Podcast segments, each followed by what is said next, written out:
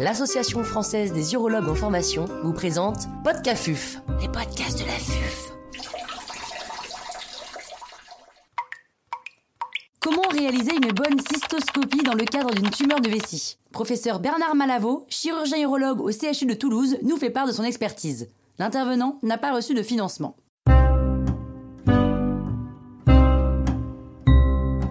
Qu'est-ce que la vision et comment est-elle comprise par notre cerveau? Il faut d'abord s'interroger sur ce qu'est la vision et comment elle est comprise par notre cerveau. La lumière du quotidien est la lumière blanche. C'est la somme de plusieurs longueurs d'onde qui couvrent les sept couleurs du visible, rouge, orange, jaune, vert, bleu, indigo et violet. Ce que capture notre rétine est en fait la réflexion du spectre de cette lumière incidente qui est claire déduction faite de l'absorption de certaines euh, longueurs d'onde, de certaines couleurs, par les couleurs complémentaires de la surface qui est éclairée. Aujourd'hui, c'est la vessie. Par exemple, en lumière bleue, l'hémoglobine du sang désignera les vaisseaux sous-muqueux en couleur très sombre, presque noire, puisque le bleu aura été absorbé par le rouge du sang. Par ailleurs, comme le montrent les, oxymètres de pouls, quand on éclaire la pulpe du doigt et c'est tout le doigt qui est rouge, la couleur rouge diffuse facilement dans les tissus et rend flou les structures euh, qui sont éclairées.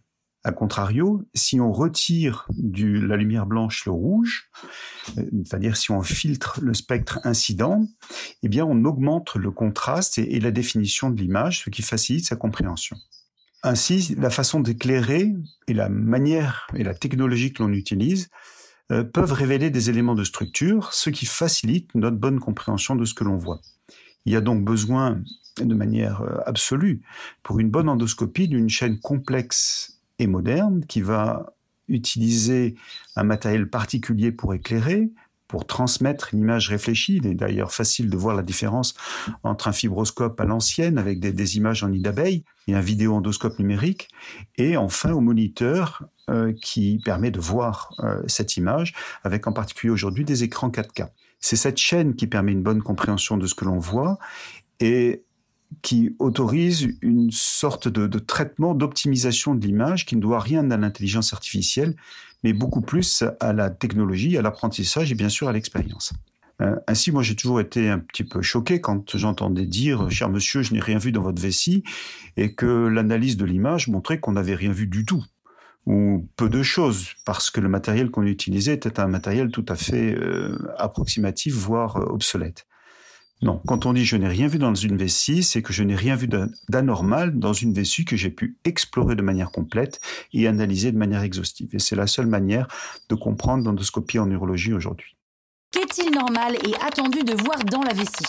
L'essentiel des cystoscopies est réalisé dans le cadre du diagnostic ou la surveillance des cancers de vessie, qui est une maladie de la muqueuse. Mais comment se présente à l'endoscopie la muqueuse normale? C'est une question piège. Parce qu'en fait, la muqueuse normale, à l'endoscopie, n'est pas visible. Elle est en effet trop mince, surtout à vessie distendue, où son épaisseur n'est de quelques dizaines de microns, pour être vue. Elle n'a en effet aucun élément de structure qui permettrait de la voir, pas de vaisseaux, lesquels sont dans le corion, et des noyaux petits et qui sont perpendiculaires à la lumière incidente, la lumière de la paroi vésicale, et qui ne réfléchissent donc pas cette lumière. En vision perpendiculaire, la muqueuse vésicale est donc invisible. En vue tangentielle, elle serait mince, et discrètement orangé, sauf au niveau du col ou chez la femme ménopausée surtout. On peut observer une métaplasie avec une plus grande épaisseur de paroi, laquelle n'est pas suspecte. Ce que l'on voit en réalité quand on fait une endoscopie, ce n'est pas la muqueuse, ce sont les couches superficielles du corion, euh, avec une architecture microvasculaire capillaire sous la lamina propria et des vénules et des artérioles un petit peu plus profonds, vers grossièrement 300 microns de profondeur, un tiers de millimètre. Ainsi, la muqueuse normale n'est pas visible et ce que l'on voit, c'est le réseau microvasculaire sous-muqueux, lequel doit être harmonieux, organisé de manière géométrique. Il peut être désorganisé sur un ancien site de résection qui apparaît alors blanchâtre avec une moindre densité microvasculaire et des capillaires qui sont souvent très minces et parallèles, convergeant vers le centre de la cicatrice. Cette analyse fine de la paroi vésicale est bien sûr facilitée par toutes les innovations technologiques actuelles, vidéo-endoscopie de haute résolution, endoscopie flexible qui donne accès à toutes les faces vésicales, manipulation informatique de l'image ou optimisation de l'éclairage, toutes solutions technologiques qui améliorent le contraste et facilitent la compréhension. Ainsi, après les gastroentérologues, nous sommes clairement entrés en urologie dans l'ère de la réalité augmentée. Qu'est-il anormal de voir dans la vessie? L'utilisation des endoscopes souples donne aujourd'hui une grande liberté pour analyser de manière dynamique toutes les faces vésicales.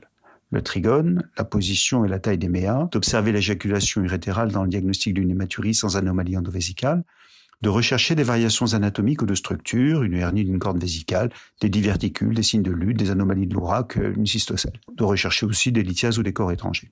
Mais au-delà de ces informations, qui sont bien entendu importantes, l'essentiel reste la recherche et la caractérisation de lésions tumorales principalement des carcinomes urothéliales qui, du point de vue de l'endoscopiste, peut être détaillé en termes de structure tridimensionnelle, de muqueuse, de vascularisation et de métabolisme. La paroi vésicale normale étant plane à l'état de distension, le diagnostic des formes exophytiques est simple, car toute formation faisant protrusion dans la cavité vésicale est suspecte.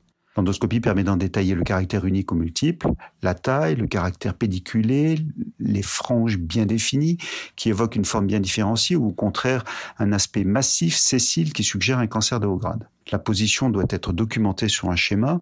Tous éléments qui, comme nous venons de le publier dans Cancers, permettent d'anticiper le degré de complexité de la résection.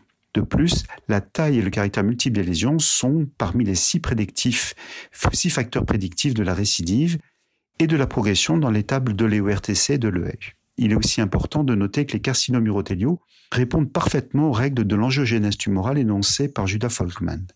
En effet, les phases toutes initiales de développement d'une forme exophytique passent toutes par une réorganisation première de l'architecture microvasculaire, qui devient plus dense, désorganisée, voire anarchique, et dont les vaisseaux changent de plan de croissance et ne sont plus parallèles à la lumière vésicale, mais deviennent perpendiculaires. Au tout début, on peut ainsi voir de petits doigts microvasculaires entourés d'un manchon muqueux qui pointe vers le centre de la vessie, donnant l'aspect en œuf de grenouille qui a été décrit dans le haut appareil par Olivier Traxer.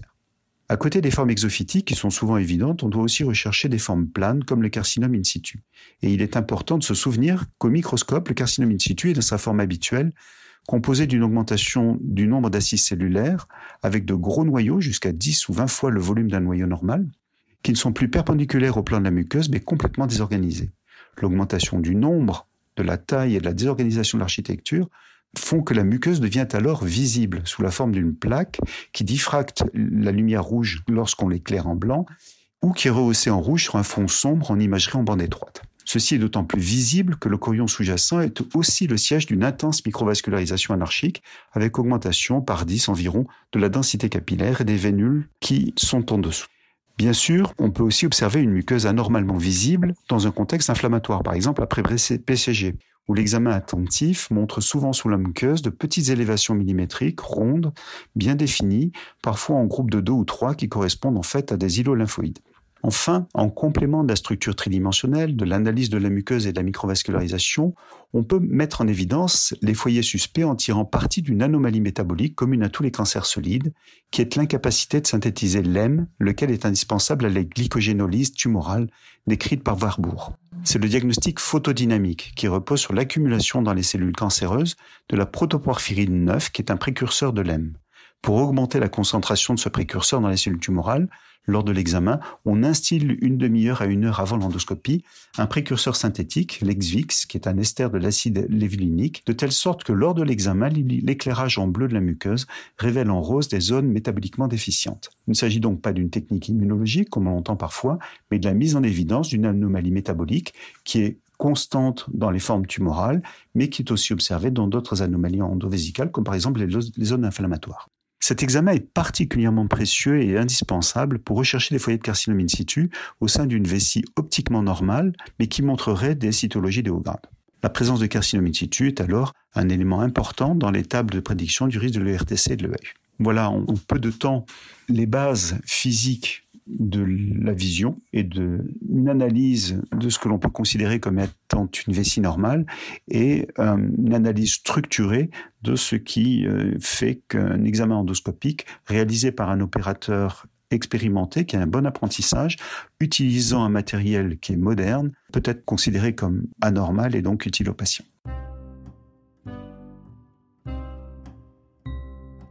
Un grand merci au professeur Bernard Malavaux pour ses conseils précieux. C'était Podcafuf, les podcasts.